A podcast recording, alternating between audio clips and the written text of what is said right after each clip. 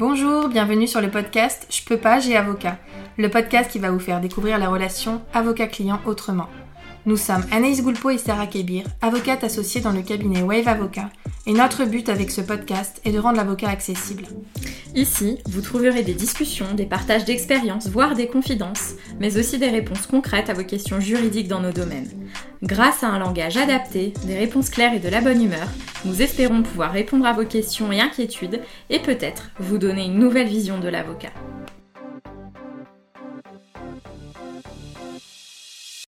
Bonjour et bienvenue dans ce nouvel épisode du podcast. Aujourd'hui, c'est un portrait d'avocat que je vous propose. J'ai échangé avec Rémi Dandan.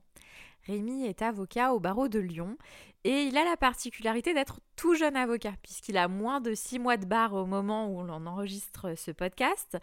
Euh, je pensais qu'on pourrait évoquer son positionnement, ses attentes face à la clientèle, mais j'ai eu la surprise, vous allez le voir, qu'il a énormément réfléchi euh, et conceptualisé sa relation euh, avocat-client. Donc c'est très intéressant. Et puis Rémi a une double casquette, vous allez voir qu'il dort assez peu puisqu'il est aussi euh, enseignant, très dévoué auprès de ses étudiants.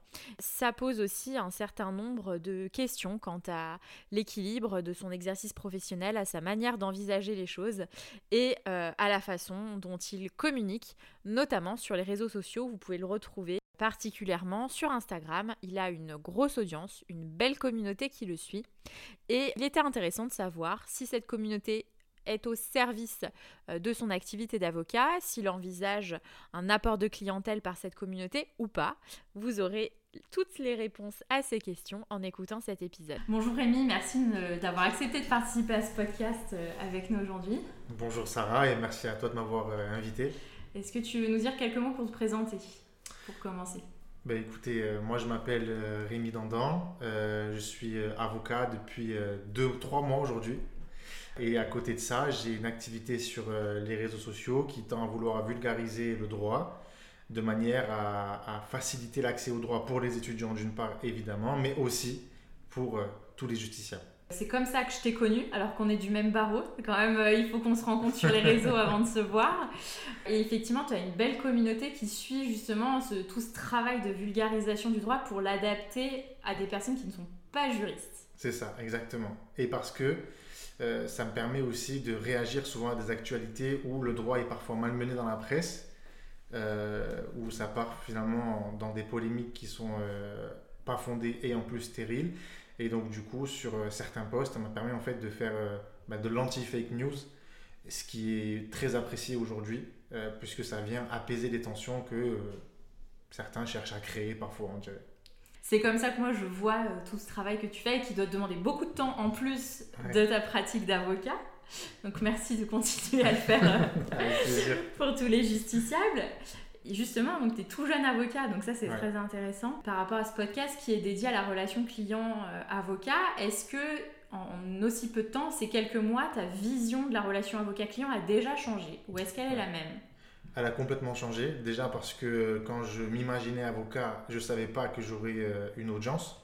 Et donc forcément, euh, euh, ta manière d'appréhender la clientèle qui peut venir de par les réseaux sociaux, elle change. moi, pour ma part, c'est un refus catégorique de prendre des gens qui viennent de la, de, des réseaux sociaux. Ah d'accord. Ouais, c'est catégorique. Ah, mais dis-nous en plus alors. ben, en fait, je pars du principe que euh, je suis jeune avocat, donc j'ai aucune réputation en tant qu'avocat. Donc les gens qui viennent me voir, c'est parce qu'ils apprécient mon travail de vulgarisation, qui ne nécessite absolument pas les mêmes compétences et la même technicité que euh, le métier d'avocat. Et donc s'ils viennent me voir, c'est parce que j'ai une réputation en tant que, on va dire, enseignant, en tout cas acteur des réseaux sociaux, mais pas en tant qu'avocat. Donc euh, finalement, si j'accepte cette clientèle-là, c'est quelque part abuser de leur confiance parce que je ne suis pas compétent dans le domaine pour lequel ils me contactent. C'est souvent d'ailleurs du pénal, du droit de la famille, où je suis justement, par définition, pas compétent. J'y connais rien en procédure pénale, par exemple. Mmh. Donc si je suis capable de répondre à une question de droit pénal euh, dans le cadre de mes postes, ça ne veut pas dire que je peux gérer toute la procédure derrière. Donc je refuse par... Euh, par, par, par honnêteté intellectuelle Exactement. Et par confiance que je veux préserver euh, la confiance des gens qui me suivent. Quoi. Je veux absolument la conserver. D'accord. Alors justement, quelle matière tu pratiques? Alors, euh, moi, mes études, donc j'ai fait des études en droit public. J'ai fait un master 1 en droit public des affaires. Mais euh, vu comme ça change toutes les deux semaines, j'y connais plus rien. Ensuite, j'ai fait un master 2 droit européen, parcours droit des libertés à Toulouse. Avec les directeurs qui étaient Xavier Bioy et Joël Andrian Simbazinova. Oui voilà, Avec qui je rends hommage aujourd'hui, puisque c'est les, les, auteurs de grands manuels en droit des mm. libertés euh, fondamentales et en droit des libertés publiques. Et aujourd'hui, j'exerce en droit de l'urbanisme euh, donc à Lyon, euh, en tant que collaborateur euh, libéral dans le cabinet Réflexe Droit Public, donc, où je suis très bien formé par Gwen Labran et, et Priscille Baltassa.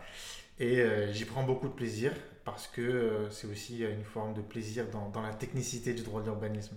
D'accord. Voilà, mais c'est très éloigné de ce que je fais sur les réseaux. Et du coup, c'est presque.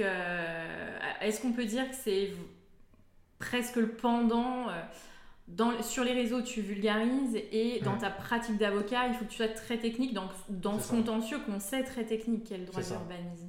Exactement, en fait. C'est exactement ça. C'est le pendant, mais en fait, c'est un équilibre, euh, un équilibre entre le droit que je veux exercer au quotidien, donc au cabinet, qui me permet d'avoir cette technicité euh, sans laquelle je ne prends pas forcément plaisir à travailler. Et en même temps, euh, mes fenêtres de respiration, ben, c'est finalement les réseaux sociaux. Et c'est parfait pour moi parce que justement par engagement et honnêteté intellectuelle, ben, ça fait que je ne vais pas prendre des dossiers donc du coup justement qui viennent des réseaux sociaux parce que c'est pas mon domaine de compétence et que ça évite ce qui selon moi est un peu un conflit d'intérêt, à savoir vouloir communiquer sur les réseaux sociaux pour développer une clientèle. Euh, surtout sur Instagram où euh, c'est pas des à mon avis les gens ne sont pas là pour rechercher un avocat sur Instagram. Mm-hmm. Tu vois? Donc pour moi, il y, a, un peu ce conflit d'intérêt-là. Je trouve que de devoir communiquer autant sur les réseaux, ça, ça biaise un peu la qualité de ton contenu, je pense. Mhm. Si derrière, on voit que c'est pour en chercher, en tirer une clientèle. D'accord, donc Instagram, ton compte euh, qui a, j'ai regardé tout à l'heure, mais je ne sais plus. 30 000 et quelques. 30 700 abonnés. Ouais. euh, ce qui est énorme, c'est absolument pas du coup ta carte de visite. Tu ne veux pas que ce soit ta carte de visite en tant qu'avocat. Non. Surtout pas. Surtout pas. Je trouve que c'est très dangereux en fait. Ok, donc c'est vraiment, euh, tu as, deux vies en fait. Tu as ta vie d'enseignant et, de d'acteur du droit et tu, tu, tu, fais vraiment une séparation franche avec ton rôle d'avocat. C'est ça, pour moi le, les réseaux c'est une activité bénévole. D'accord. Si un jour je dois prendre des affaires dans le cadre des réseaux sociaux, c'est que ce sera tourné plus autour de, de causes qui me touchent, euh, comme par exemple justement les, les, libertés fondamentales, un dossier qui me touche humainement, mais en tout cas ce sera aucunement un client que j'aurais cherché à obtenir par les réseaux. Ou ce sera au contraire parce que j'aurais développé un projet qui me permettra de rendre la justice totalement gratuite. Euh, voilà, on n'y est pas encore. Il me faut encore 40 ans d'Instagram, je pense, mais un jour peut-être.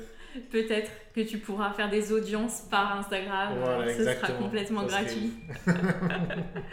c'est intéressant parce qu'il est vrai qu'aujourd'hui, les questions que posent la plupart des avocats, c'est comment utiliser les mmh. réseaux sociaux pour que ça soit une vitrine, pour aller toucher une nouvelle cible de clientèle, une clientèle plus jeune, une clientèle qui a l'habitude des réseaux.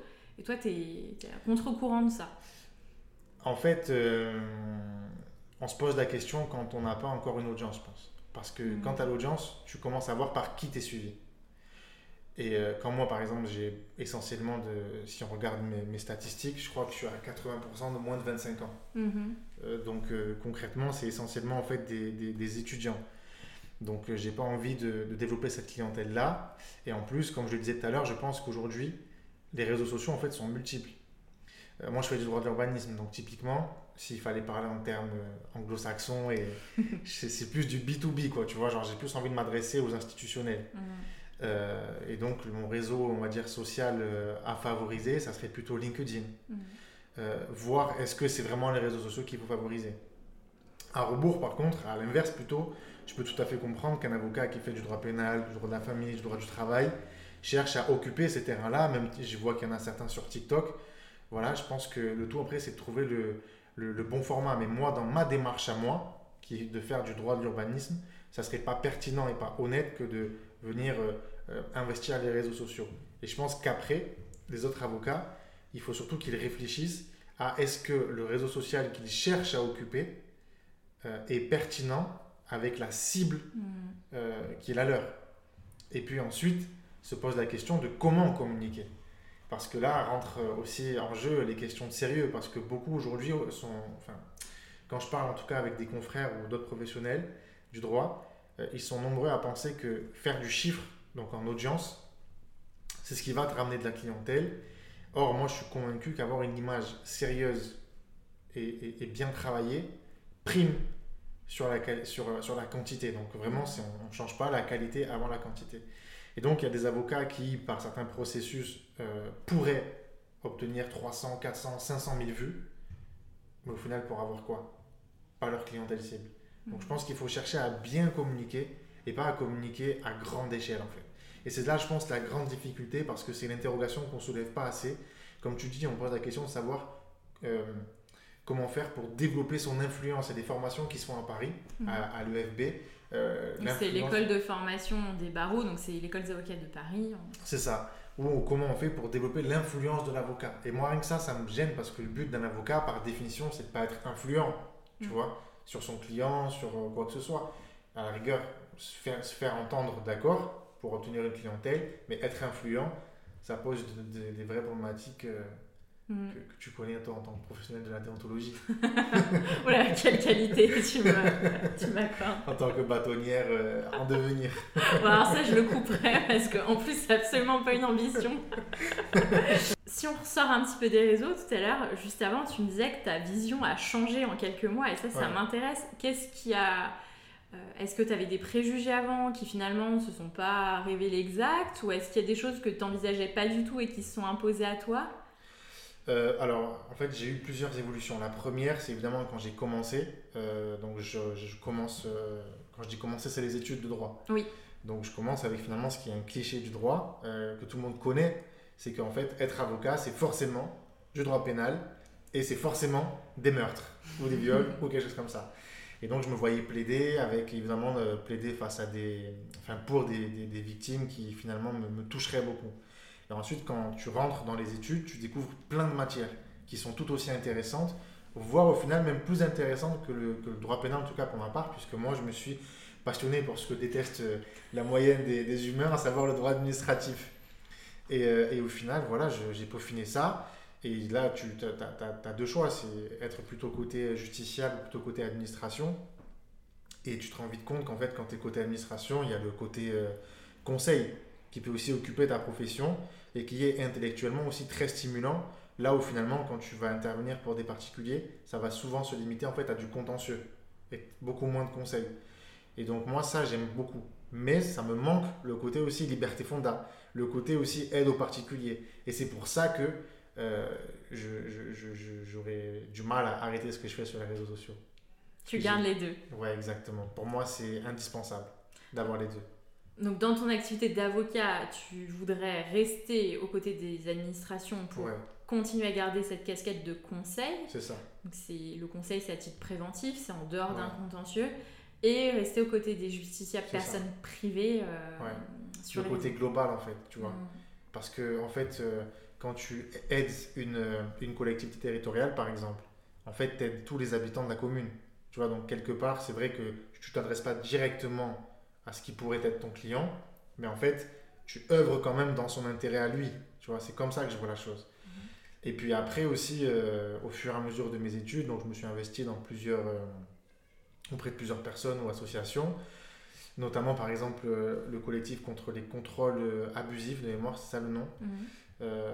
Et en fait, humainement, je ne sais pas gérer.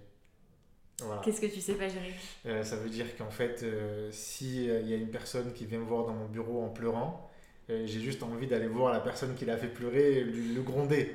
Faire une procédure avec recul, je ne saurais pas faire. D'accord. Aujourd'hui, je pense que j'ai n'ai pas suffisamment de, de, de, recul et d'intelligence peut-être humaine, tu vois, pour réussir à gérer correctement le, mon métier d'avocat avec des particuliers dans des domaines qui me touchent. Parce que par définition, ça me touche. Et que donc j'ai plus tendance à réagir comme un grand frère que comme un avocat. D'accord. C'est la, la, prise en charge de la psychologie du client qui te manque. Ouais, je sais pas faire. Je sais pas faire. Les peu de particuliers que j'ai eu, même à titre perso, c'est limite si je deviens ami avec eux en fait derrière. Mm. Et voilà, du coup, c'est presque si je suis bénévole au final. Je sais pas faire. Mais c'est difficile parce que s'il faut quand même qu'on dise, c'est qu'on n'a pas de cours de, gestion et d'appréhension du client. Et alors, tu vois, moi, j'imaginais pas qu'en droit de l'urbanisme, ça puisse avoir une importance. Moi, en droit du travail, je, je le vois parce que une personne qui se fait licencier du jour au lendemain alors qu'elle a donné 10 ans de sa vie euh, sans compter pour son employeur, c'est douloureux.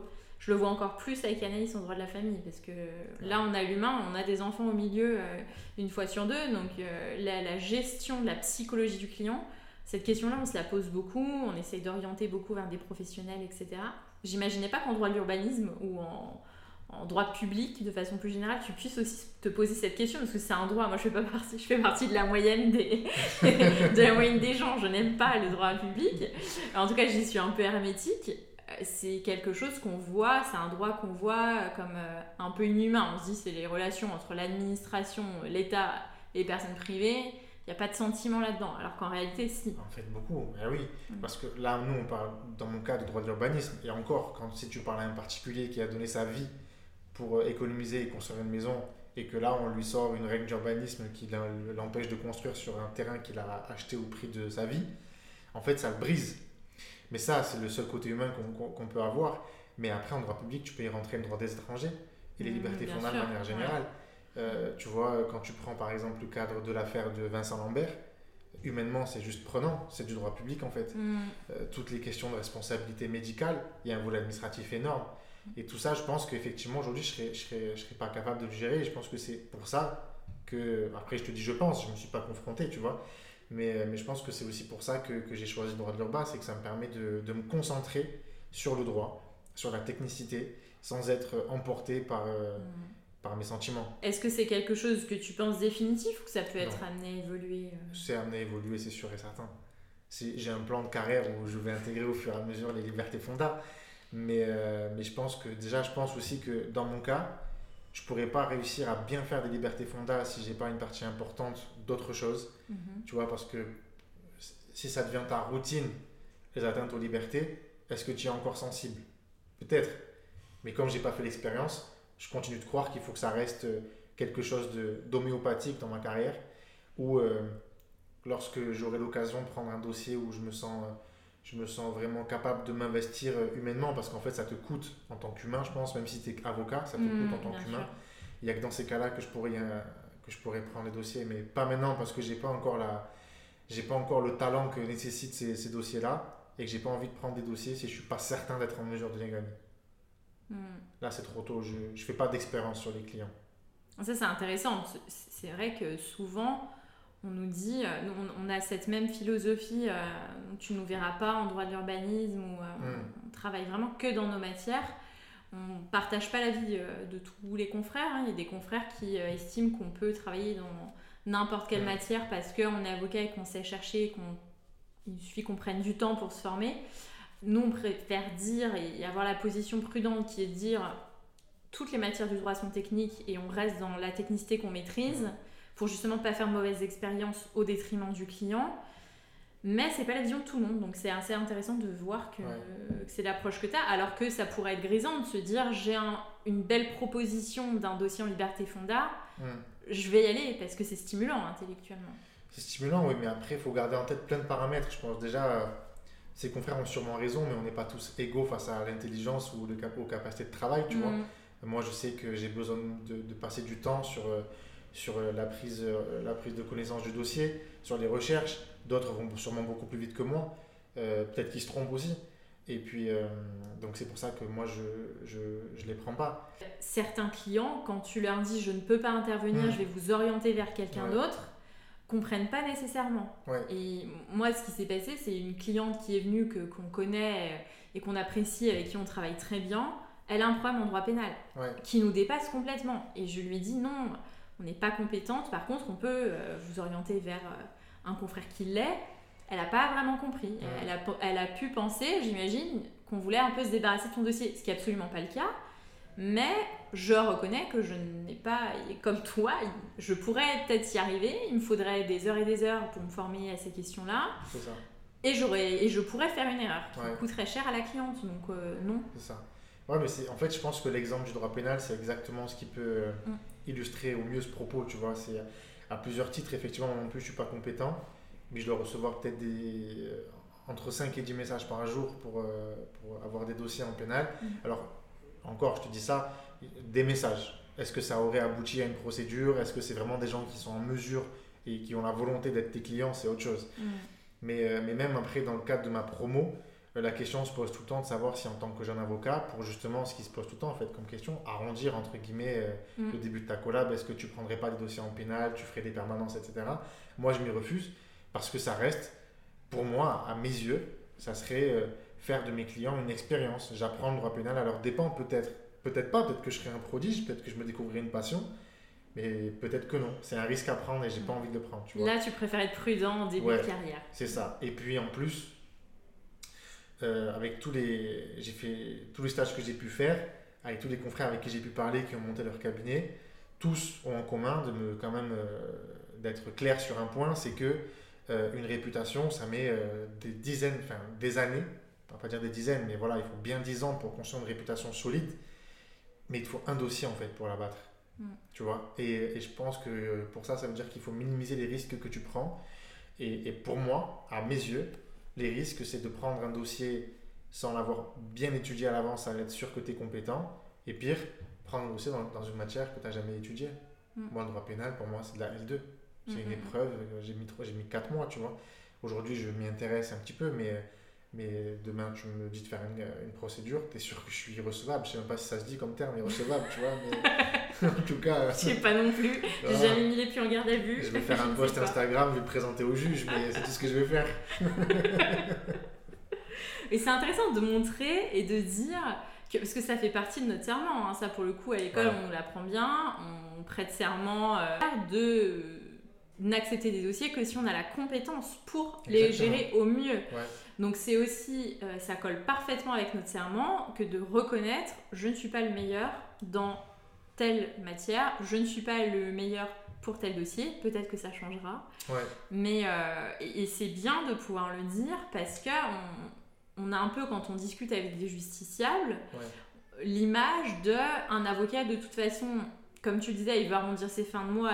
Alors on a aussi la mauvaise image de dire tous les avocats gagnent très très bien leur vie. Ouais. Le seul objectif c'est de gagner encore mieux, donc ils vont tout prendre tout et n'importe quoi. Ouais. Même si c'est voué à l'échec, et c'est pas le cas. Et là, ce que tu Bah non. expliques, ça montre bien que ce n'est pas le cas. Moi, je fais une analogie entre l'avocature et la médecine. Euh, tu vois, quand tu as mal aux dents, tu vas pas chez le cardiologue. Mm. Ben, de la même manière, quand tu as un problème en droit pénal, tu vas pas chez un avocat en droit de l'urbanisme. Même si les spécialisations, nous, on les passe de manière volontaire et on n'est pas obligé de les passer, etc. Moi, je pense qu'en fait, on a tous un domaine de compétences dans lequel on est plus à l'aise que dans un autre. Et, dès lors qu'on prend un dossier juste pour des raisons financières, parce qu'on a besoin pour vivre, même si je le comprends, tu vois, se pose la question justement, peut-être, peut-être que j'y j'y connais rien, peut-être en déonto, tu vois, mais de l'indépendance, à savoir si tu fais un choix de prendre un dossier parce que tu es influencé par un facteur externe, moi, à mon sens, même si déontologiquement c'est pas le cas, euh, c'est un peu une remise en cause de ton, de ton indépendance, tu vois. Et j'ai pas envie de tomber dans ça. Mais je te suis là-dedans, enfin, je te suis là-dessus parce que si euh, on, on est censé être euh, indépendant, Ouais. euh, on est censé être indépendant du, du client, pouvoir lui dire qu'on n'est pas d'accord, pouvoir lui dire je ne prends pas votre dossier parce que j'estime que c'est voué à l'échec. Si la seule chose qui fait en sorte que tu prennes le dossier, c'est de te dire je vais facturer cette procédure, il y a un vrai problème d'indépendance. Il y a une dépendance économique au, au client qui. C'est ça. Et de la même manière, euh, je considère qu'il n'y a pas de petit dossier et de grand dossier. Tu vois, souvent, euh, euh, avec le. Même moi, en trois mois, tu vois, je commence parfois à avoir ce, dans ma tête cette idée que, ah, ben ça, c'est un petit dossier, ça, c'est un gros dossier. En termes de facturation, je veux dire, tu vois. Mhm. Sauf qu'en fait, même si c'est un petit dossier, ça reste une somme qui reste super importante, tu vois, pour des gens qui n'ont pas forcément les moyens. Euh, ça veut dire que même nous, ce qu'on qualifie de petit dossier, en fait, moi, des fois, je me dis, mais en fait, mes parents, ils n'auraient jamais pu le payer. Mm. Tu vois et, et en fait, rien que ça, ça doit déjà te remettre à ta place, te dire qu'en fait, que tu sois face à un client qui te surrémunère ou qui te rémunère pas, euh, parce qu'il n'a pas les moyens et, ou qu'il t'a dit, il a dit qu'il te paierait, en fait, il te paiera jamais. En fait, ton devoir, ça reste le même. Mhm. C'est d'où d'ailleurs le- l'humanité, tu vois, dans notre serment aussi. C'est que tu dois être totalement détaché quelque part du facteur euh, pécunier, même si ça reste ta profession, faut pas que ça soit ton leitmotiv. Et ça, je trouve que c'est important à garder en tête. Et c'est aussi une raison pour laquelle je prends pas de clients venus des réseaux sociaux. Parce que le faire, alors que c'est pas mon domaine de compétence, ça veut dire que je le fais pour l'argent et pas pour le client. À partir de là, il y a un travers, je rentre pas dedans. Est-ce que tu penses que euh, cette vision-là tu pourras la, tu pourras l'avoir encore dans 5 ans, dans 10 ans?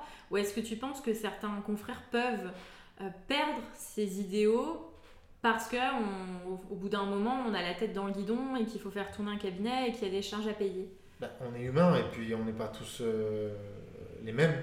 Il euh, y en a un qui s'impose. ma morale n'est pas la même que celle des autres en fait. Hmm. Si ça se trouve, ma morale elle est complètement immorale pour d'autres et, et réciproquement. Donc même aujourd'hui, on peut déjà constater qu'il y y a déjà euh, des personnes, en droit ou pas, qui utilisent les réseaux sociaux à, des fins euh, pas forcément euh, louables. Mm-hmm. moi, j'ai fait le choix de ne pas le faire ça. Et si un jour je le fais, ça veut dire que j'ai réussi à développer mon activité au point que j'ai une équipe qui me permettrait de dire oui à un client et de déléguer ça à quelqu'un de compétent dans le domaine et dont je sais la compétence. Mm. Mais aujourd'hui, le prendre moi pour des raisons financières, non, c'est hors de question. C'est inenvisageable. Ouais, hors de question. Mm. Je préfère donner plus de cours euh, euh, ou, faire ou, travailler plus ici, tu vois, que, que faire ça. Faire ce que tu sais faire. Tu es attaché à la qualité de ton travail. C'est ça. Parce qu'en fait, euh, combien ça va te coûter en fait de vouloir encaisser ça? Tu vois, combien ça va te coûter en termes de réputation, en termes de temps pour reconstruire ta réputation derrière et puis en, en, en, coût humain aussi, je vous dirais, est-ce que, parce que là on parle que d'argent, mais quand tu fais un dossier en sachant pertinemment que tu n'es pas bon dedans et que tu es en train de faire n'importe quoi, que tu vas le plaider, que tu vas faire croire à ton client que tu as été bon, humainement, comment tu le vis en fait? Mhm. Est-ce que le soir, tu rentres en te disant que tu as été un bon avocat ou pas Et à quel point est-ce que ça impacte la suite de la confiance que tu as en toi dans tes, dans tes autres dossiers qui auraient pu être des opportunités si tu avais été euh, bien dans ta tête à ce moment-là, tu vois? Mhm. Donc, euh, moi, je crois beaucoup au karma. Hein. Donc, euh, si, si c'est dur aujourd'hui, c'est que demain, ça va être. Euh, ouais, c'est sûr. Il faut rester alerte aux, opportunités mm. et rester droit dans ses boîtes. Mm. T'as bien raison. T'as bien raison. J'espère. Ça fait du bien de l'entendre parce que c'est aussi le but du podcast. Quand euh, avec Anaïs, on a commencé, l'idée c'était de pouvoir. nous, maintenant, ça fait six ans qu'on est avocate et c'était de se dire ça va nous donner des moments de, pause, des parenthèses, des petites bulles d'oxygène où euh, on va se poser avec des confrères qui partagent pas forcément notre avis, avec des clients qui n'ont pas été les nôtres pour des raisons évidentes. le but c'est pas de faire de la, notre pub euh, dans le podcast en faisant venir des clients qui sont super contents de notre travail ou, ou pas. C'est de dire, voilà, on discute avec des, des, personnes qui ont eu des expériences positives ou négatives avec des avocats pour que nous, ça nous fasse nous remettre en question et qu'on en revienne à ces idéaux euh, qu'on avait, qui, sont partagés avec les tiers et qu'on a toujours. Et de se dire, bon, malgré les années qui passent et le fait qu'on soit dans nos dossiers et qu'on et que on a beaucoup de boulot, on va pas se leurrer, on prend le temps quand même de se rappeler de ce qui est important euh, pour faire revenir le karma. c'est ça. Et puis en plus, tu vois, tu parlais de, de pub et tout à l'heure, on parlait de, de, présence des avocats sur les réseaux sociaux. Mm. En fait, je pense que une des questions, euh, et là-dedans, est-ce qu'on est sur les réseaux pour faire de la pub Auquel cas, un, c'est vous à l'échec parce que ça ne marche pas. Et, euh, et, deux, en plus, se pose du coup plein de questions de déontologie. Alors que si tu es là pour communiquer autour des dossiers que tu as pu avoir, pourquoi pas mm. Tu vois Avec le respect évidemment de toutes les règles. Et là, il se trouve que ça peut concerner, ça peut toucher des gens par rapport à ta vraie cible, même si ça met longtemps à marcher, etc. Mais les avocats qui marchent un petit peu aujourd'hui sur les réseaux sociaux, qui, contrairement à moi, communiquent sur leur activité d'avocat, mhm. c'est justement parce que les gens sont, sont sensibles à l'affaire qu'ils ont pu avoir entre les mains et à la, à la manière qu'ils ont eu de, de la traiter euh, dans les limites de ce sur quoi ils peuvent communiquer, évidemment, sur les réseaux sociaux. Mhm. Mais moi, les, avocats que, que, je peux suivre et qui m'intéressent beaucoup, euh, c'est ça. D'ailleurs, il y a des confrères lyonnais qui le font, qui le font bien aussi. Mhm, euh, Yann Lorang, tu connais. Tu oui, vois. oui, oui. Il n'est il est pas dans l'abus sur les réseaux. Moi, je trouve qu'il fait il fait ce qu'il faut, quoi, tu vois, il n'est il est pas dans, le, dans la volonté de générer du buzz. Et je pense que nous, en tant qu'avocat, on, doit, on doit dépasser ces, ces clichés-là des, des, gens sur les réseaux. Ça veut dire qu'il ne faut pas qu'on rentre dans une course au buzz, dans une course à tout, sauf euh, euh, les règles élémentaires de la profession, tu vois. Et donc, il faut vraiment privilégier la qualité sur la quantité, chercher à développer sa, ligne de conduite et euh, sa ligne de communication. Il n'y a que comme ça que ça peut marcher sur le long terme. Mm. Sur du court terme, après, il y a plein de méthodes, hein, on, peut les, on peut les évoquer, mais ça va marcher 10 minutes et puis après, ça va mettre 20, 20 ans à rattraper. Mm. On va pas donner de mauvaises idées. Voilà, on va se taire. Est-ce que tu as des, des conseils peut-être pour un client? Parce qu'il y a beaucoup de clients qui cherchent un, leur avocat sur, euh, alors de manière plus générale sur l'internet, Mhm. euh, pas nécessairement sur Instagram. Tu disais tout à l'heure, donc tu parlais de la réputation, donc euh, ce qui euh, parfois peuvent intéresser les gens, c'est de voir un peu l'activité quotidienne, enfin qu'est-ce que fait un avocat dans, dans sa journée, de découvrir un peu le le- l'arrière du décor, l'envers du décor, pardon. Euh, si aujourd'hui tu as quelqu'un qui te dit bah moi je cherche un avocat, je ne sais pas comment faire, je suis sur internet, qu'est-ce que toi de quoi tu te méfies et qu'est-ce que tu irais voir en premier lieu? Alors, moi, ce que je dis aux, personnes qui me demandent ça, c'est euh, à la rigueur, si moi ils m'interrogent sur un litige, je leur dis bon, ben, moi, à mon sens, ça correspond à tel domaine du droit. Et donc, ce que je vous recommande, c'est d'aller dans l'annuaire des avocats de l'ordre dans lequel euh, enfin, vous voulez prendre un avocat et de chercher par spécialité. Le problème, c'est qu'avec ça, ça exclut ceux qui ont euh, pour domaine de compétence principale la matière, mais qui n'en ont pas la spécialisation Hmm. tu vois. Et alors sinon, ce que je leur recommande de faire, c'est ben, tout simplement de googler en fait leurs questions. Tu vois, Mhm. par exemple, euh, faut-il déposer un permis de construire si je veux construire une cabane?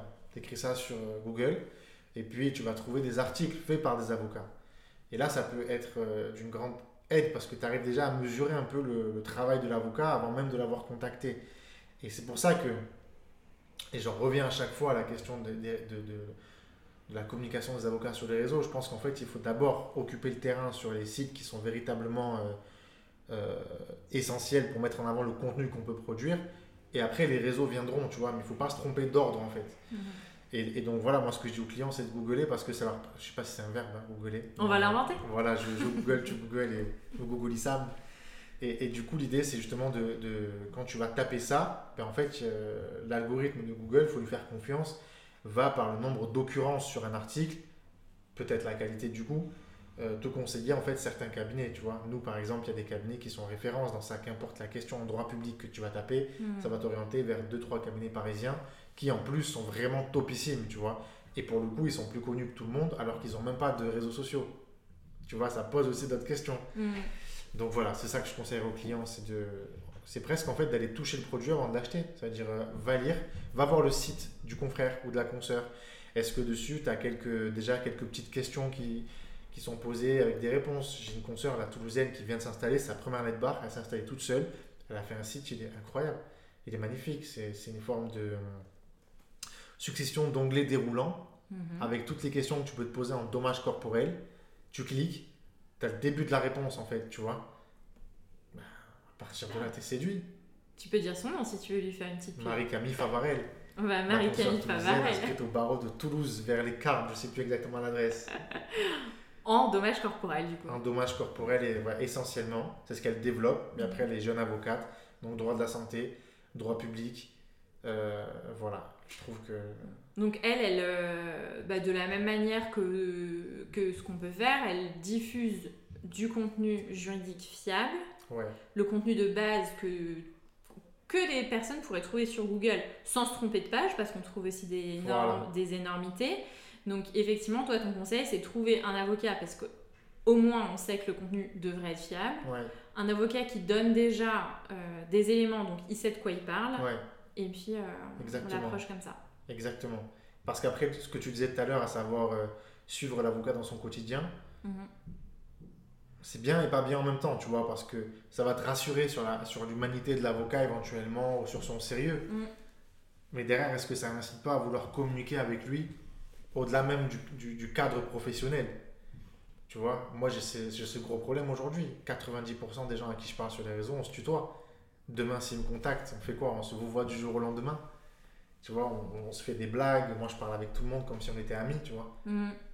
Justement, j'allais t'en parler, ça on en parle dans quasiment tous les podcasts avec les confrères, Ouais, euh, sur euh, l'hypercommunication avec les clients. euh, on est accessible, alors que ce soit via les réseaux, via WhatsApp, Ouais. via absolument euh, tous les canaux. Est-ce que toi, tu te, tu t'interdis, alors pour tes clients, hein, pas les personnes qui te suivent, par rapport à tes clients, est-ce que tu fais une, euh, une limite franche et c'est téléphone, mail, SMS, ou est-ce que ça te dérange pas d'avoir des messages sur WhatsApp euh, non, jamais.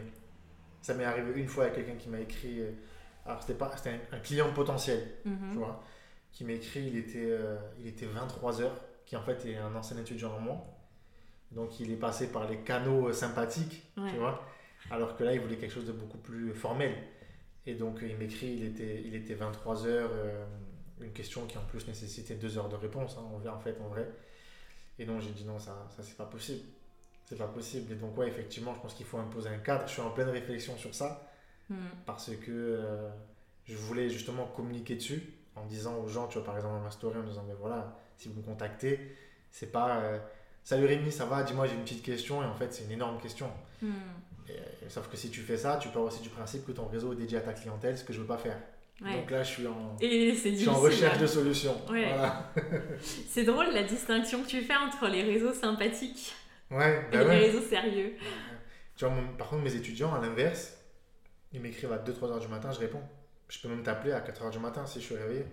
Tu vois Mais parce que je considère qu'en fait, euh,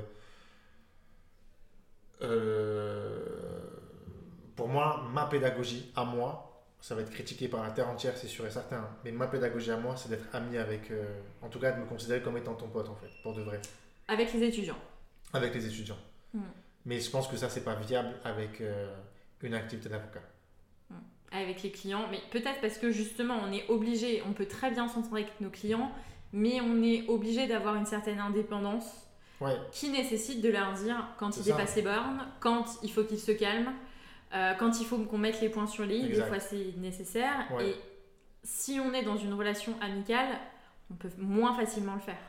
Ouais, et puis il faut voir aussi, euh, faut, faut revenir à la source. C'est-à-dire que euh, ton, ton, ton étudiant, s'il parle comme ça via ses réseaux, etc., c'est parce que quelque part, il apprécie ton histoire et, euh, et si tu lui racontes un peu ta vie ou si vous rentrez un peu dans, dans, de la sympathie, c'est parce que quelque part, tu veux qu'il s'en inspire pour le remotiver. Tu vois? Donc, tu es obligé pour moi de casser la barrière pour euh, arriver à tes fins de remotivation qui vont être le préalable nécessaire au bon travail fourni derrière. Mm. Alors que mon client, il n'a pas besoin en fait de savoir euh, ce que je fais dans la vie euh, en dehors de mon, de mon activité du cabinet, tu vois. Mm. Donc euh, les limites, je pense que là, tu n'as pas besoin de les, de abattre et tu peux vraiment euh, rester rigide dessus et dans un formalisme euh, un petit peu parfois qui peut paraître un peu exagéré, mais qui est nécessaire justement pour qu'il puisse comprendre que parfois tu le remettes assez sèchement à sa place parce que là où il pense que le mail qui t'envoie pas, il pense que c'est juste un mail, en fait, toi, c'est une pièce essentielle dans ta procédure, Hmm. tu vois? Et s'il n'y a pas de distance, il, te, il prend mal ce recadrage. Alors que s'il y a cette distance, il comprend que c'est du professionnalisme. Hmm. La proximité que tu as avec ton client va changer l'appréciation qu'il a de ce que tu lui dis, en fait. Mais sans que ça soit euh, incompatible avec l'humanité. Ah non. Non, non, non. Mm. Non, ça reste euh, essentiel. Mais, euh, mais je suis pas obligé de, de pleurer avec mon client et de partager mon histoire avec lui, lui expliquer pourquoi je suis touché par ce qu'il par ce qu'il me raconte, pour bien m'occuper de son dossier. Hmm, tout à fait. L'humanité, elle va être dans le fait que si j'ai bien cerné que je vais devoir travailler 20 heures sur son dossier, mais qu'il n'a pas les moyens, l'humanité, c'est de lui faire une convention horaire où en fait, euh, c'est au rabais, tu vois, je le sais. Mm. Je sais en fait que je vais travailler la moitié du temps gratuitement. Ça, c'est de l'humanité, mais j'ai pas besoin de le dire. De toute façon, pour moi, euh, l'humanité, ça s'exprime pas. Mm. Tu vois, quand tu fais une bonne action vis-à-vis de quelqu'un, tu lui dis pas, hé, je t'ai donné de l'argent, hein. tu vois? Sinon, c'est pas de l'humanité, c'est une Non. dette. C'est ça. Tu vois? Donc, euh, c'est comme ça que je vois les choses. Ok. Oui, c'est intéressant tout, tout ce que tu peux expliquer et j'ai l'impression que tu y as beaucoup réfléchi en fait. Beaucoup. Beaucoup parce que moi, à la base, euh, euh, j'ai toujours voulu être entrepreneur en fait. Euh, mais en même temps, je voulais toujours ce, ce côté humain. Donc j'ai longtemps eu une vision en plus qui était complètement déshumanisée de, de, de la vie de manière générale, tu vois. C'est-à-dire, euh, j'étais très solitaire, euh, très concentré sur le fait de devoir faire de l'argent, etc. Un truc très euh, orienté par ce que je pouvais écouter à l'époque, tu vois. Et après, en fait, tu deviens un, vrai adulte avec des vrais sentiments pour certaines personnes et tu commences à à avoir une vision beaucoup plus humaine de la vie en ne négligeant pas pour autant le côté entrepreneurial qui est nécessaire à ça, tu vois. C'est pour ça que tout à l'heure je te disais que demain, quand je vais intégrer les libertés fondamentales d'activité, c'est que j'ai suffisamment de quoi remplir les caisses. Parce que si je suis pas serein sur ma capacité à faire vivre mon cabinet et ma famille, je peux pas avoir la tête tranquille pour m'occuper de mon client euh, pro bono entre guillemets, tu vois. Alors pro bono, ça veut dire au bénévolat, entre guillemets. Voilà, entre guillemets. Mais pour moi, en fait, c'est pas bénévole pour lui, mais pour moi, oui, parce que le Mm. temps que je lui consacre, en fait, j'y gagne rien. Mm. Tu vois, c'est c'est l'État qui va être content parce que je vais lui payer des charges sur ça. Mais moi, en fait, j'aurais rien gagné, tu vois, j'aurais consacré 20 heures pour rien du tout.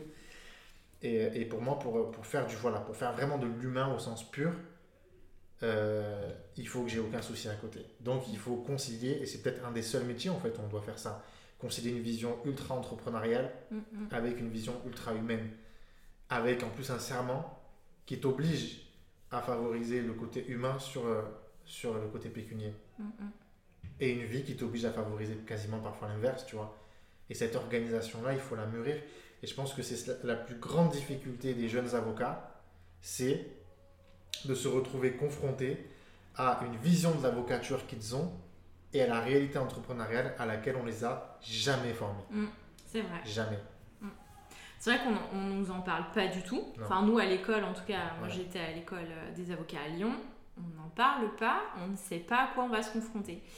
Et quand tu commences et que tu as tes premiers mois, tes premiers paiements de rétrocession d'honoraires, eh ben, tu es bien embêté parce qu'on te dit il faut en garder euh, 30%, 40%, 50% pour les charges. C'est ça. On ne sait pas ce qu'il en est, on Ouais. ne sait pas gérer. Et, Ouais. euh, et puis, euh, on- beaucoup font l'erreur de euh, multiplier les permanences, les aides juridictionnelles, alors que c'est peut-être ce côté humain, mais ce n'est pas viable, ce n'est pas possible. On a un temps limité dans la journée et on a une activité, comme tu disais, qui doit nous permettre et de faire tourner le cabinet et de nourrir nos familles, nous ou nous-mêmes Ouais. quand on, euh, quand on est seul euh, et qu'on doit se prendre en charge tout seul.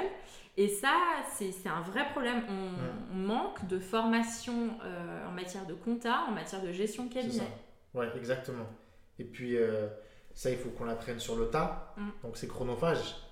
Et, euh, et quand tu es un avocat, que, comme moi, tu as, signé une collab, en fait, tu as aussi beaucoup de temps à accorder à cette collab. Mm. Et moi, en fait, j'ai beaucoup de défauts, mais je suis très loyal. Donc, euh, si tu me signes euh, pour enseigner, enseigner chez toi dans, ta, dans ton école, ou euh, si tu me signes pour collaborer avec toi, en fait, moi, dans ma tête, il faut que tu sois sûr qu'il faut que tu puisses me faire confiance et que je vais tout donner, en fait, pour que ça se développe au maximum.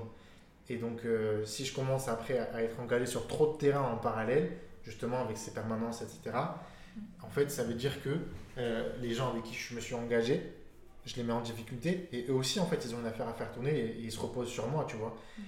Et donc, pareil, ça remet en question euh, ton honnêteté intellectuelle, euh, ta, ta- ta- ton humanité aussi, parce que du coup, euh, si tu manques de temps, bah forcément, tu ne te consacres pas suffisamment au dossier même que tu prends pour toi. Ça remet en question ta réputation aussi, parce que tu es en train quelque part de trahir un petit peu un confrère, une consoeur, qui, qui, qui peut aussi ne pas manquer de le faire savoir. Et je pense qu'en fait, euh, quand tu deviens avocat, en tout cas, moi, c'est vraiment le, le- mon, mon premier mois d'expérience, ça a été ça. On en a d'ailleurs beaucoup parlé avec, avec Gwenola, c'est euh, la valeur de ma parole a changé en fait. C'est-à-dire? Ça veut dire que là où avant je t'envoyais un mail vite fait ou un SMS pour répondre à ta question, j'ai plus le droit de le faire. Parce qu'en fait, là, quand j'écris, j'écris en tant qu'avocat et, et on part du principe que dans notre société, déjà dans notre société de manière très générale et euh, dans notre profession encore plus, euh, ce qui fait la noblesse de la profession et ses lettres d'or, c'est que quand on parle, on doit pouvoir se fier à notre parole, tu vois. C'est, ça, ça vaut presque, même si ça n'est pas, tu vois, euh, acte authentique en fait, tu vois, en tout cas en Mm. termes de. Ça doit être aussi propre que ça. Et, et donc ça, ça vaut évidemment dans ton travail, mais il faut prendre cette habitude aussi dans ta vie, y compris avec. et surtout, j'ai presque envie de dire, en fait, avec tes confrères. Mm. Tu vois, parce que. Ben, parce que c'est le jour où ça ira pas pour toi, tu vas te reposer aussi sur tes confrères, tu vois. Donc si tu les as trahis avant, il y a un proverbe, je l'ai pas exactement en tête, mais qui dit, euh, c'est pas super super adapté, tu vois, mais euh, que euh, quand, quand tu montes l'échelle, faut que tu respectes euh, tous ceux que tu croises sur ton chemin, parce que c'est les mêmes que tu vas croiser quand tu vas tomber ou quand tu vas descendre. Ben, de la même manière, en fait, tous les confrères qu'on croise aujourd'hui, ceux qui me forment, ceux à qui moi-même je peux donner des, des- des éléments de connaissance, ben, en fait, c'est eux qui vont m'aider demain quand ça ira mal. Donc, euh, si un jour ça va mal, je, je touche du bois, il n'y en a pas dans le bureau et je commence à m'inquiéter. Mais, mais voilà, si demain ça va mal pour moi, c'est sur eux que je vais me reposer. Et, et forcément, donc, je suis obligé aujourd'hui de les respecter, de ne pas trahir euh, la parole que je leur ai donnée dans le cadre euh, de ma collab. Pareil pour les clients, je ne les trahis pas. Enfin voilà, il faut trahir personne. La parole, c'est important, tu vois. Mm. Si nous, on n'a pas ce... On a, si nous, on n'a pas une définition rigide et stricte de ce qu'est la parole, c'est que la société va pas super bien, tu vois. C'est vrai, c'est vrai. Et c'est pour ça qu'il faut, à mon sens, hein, c'est pas partagé par tout le monde, mais ça c'est mon opinion personnelle, limiter et être conscient de nos capacités, de ce qu'on peut faire, Ouais. du temps dans lequel on le fait, de, de la manière, de la meilleure manière dans, lequel, dans laquelle on peut faire les choses et oser dire à un client ou à un... Et c'est pas forcément simple, hein, parce que quand tu crées ton cabinet et que euh, quelqu'un vient te voir avec un super dossier euh, qui va pouvoir être intéressant, que tu vas pouvoir facturer, c'est pas forcément évident de lui dire alors non, mais je vais vous recommander un, un confrère. Ouais.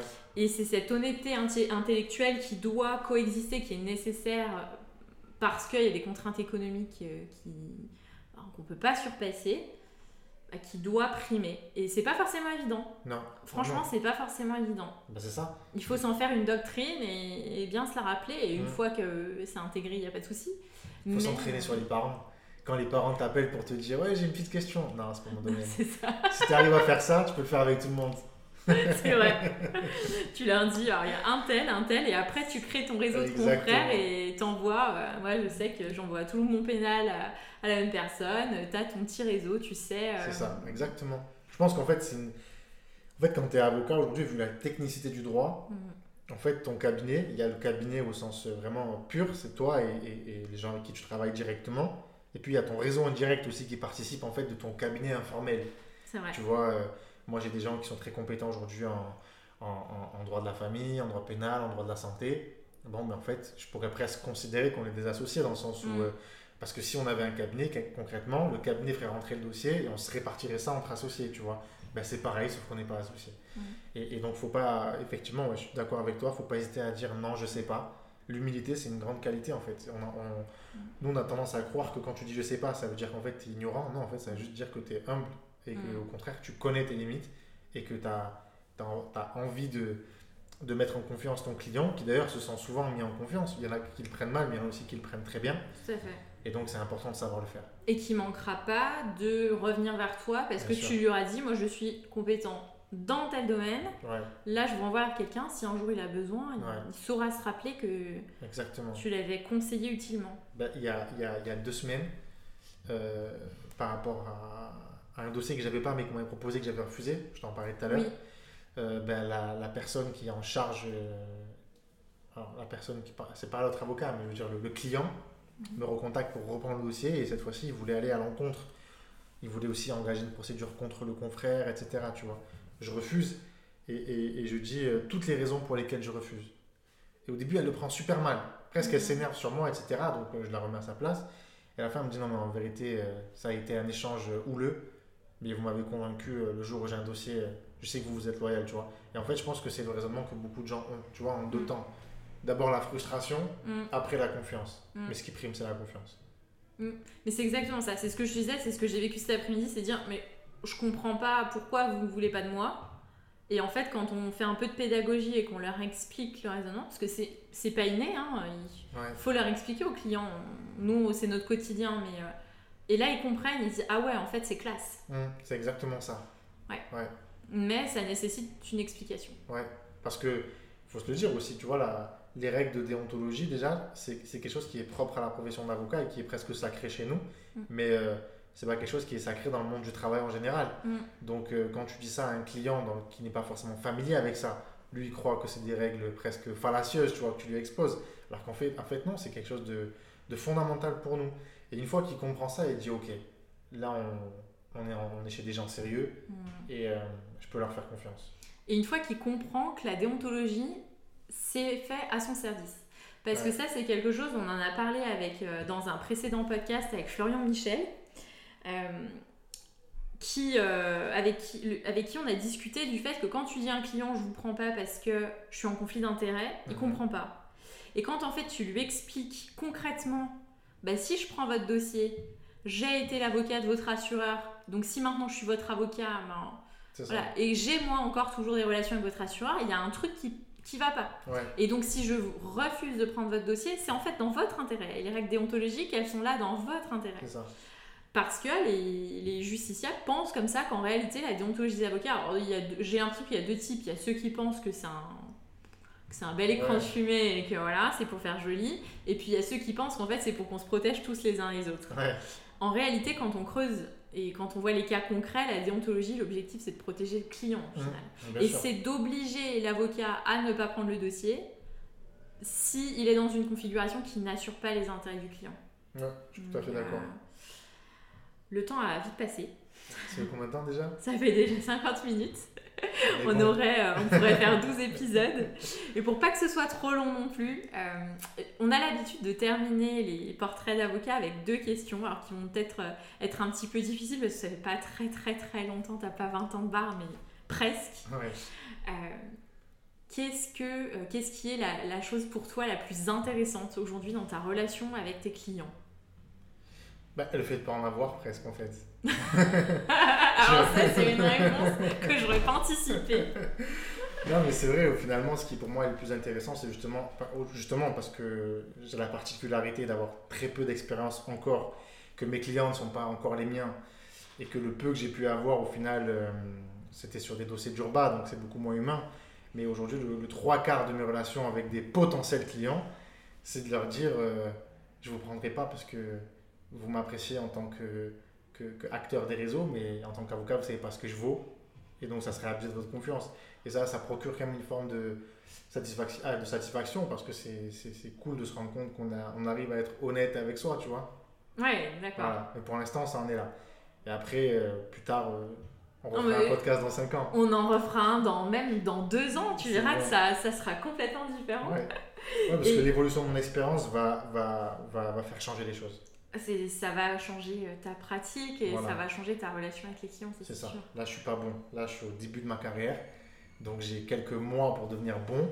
Tu te formes et après exactement. tu... Si je me laisse distraire maintenant, je serai mauvais avocat toute ma vie. Si je sacrifie, je sacrifie. Si je refuse les opportunités qui me sont offertes aujourd'hui, je serai peut-être un bon avocat toute ma vie, tu vois. Hmm. Donc c'est là, je suis un tournant en fait.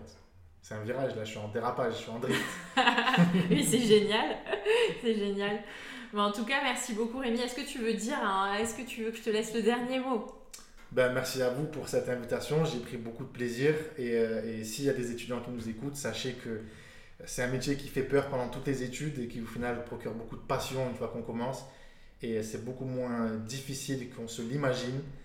Et euh, je vous encourage à, à poursuivre votre ambition et à ne jamais baisser les bras. Et si vous baissez les bras, appelez-moi.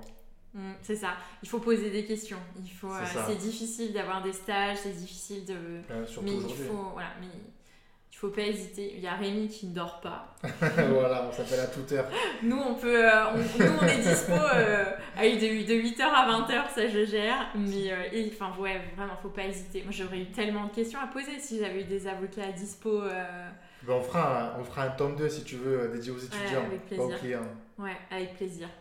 Merci beaucoup, Rémi. On Merci mettra euh, ton, tous tes coordonnées euh, pour que on puisse aller te suivre et voir l'évolution que tu vas avoir euh, sur ta première année d'avocature. Merci d'avoir suivi ce podcast. Pour nous soutenir, n'hésitez pas à nous laisser une note et un commentaire sur les plateformes de podcast. Vous pouvez également nous retrouver sur les réseaux sociaux Facebook, Instagram, LinkedIn et YouTube. N'hésitez pas également à nous laisser vos commentaires et avis. Nous vous laissons tous les liens sur les notes du podcast. À bientôt.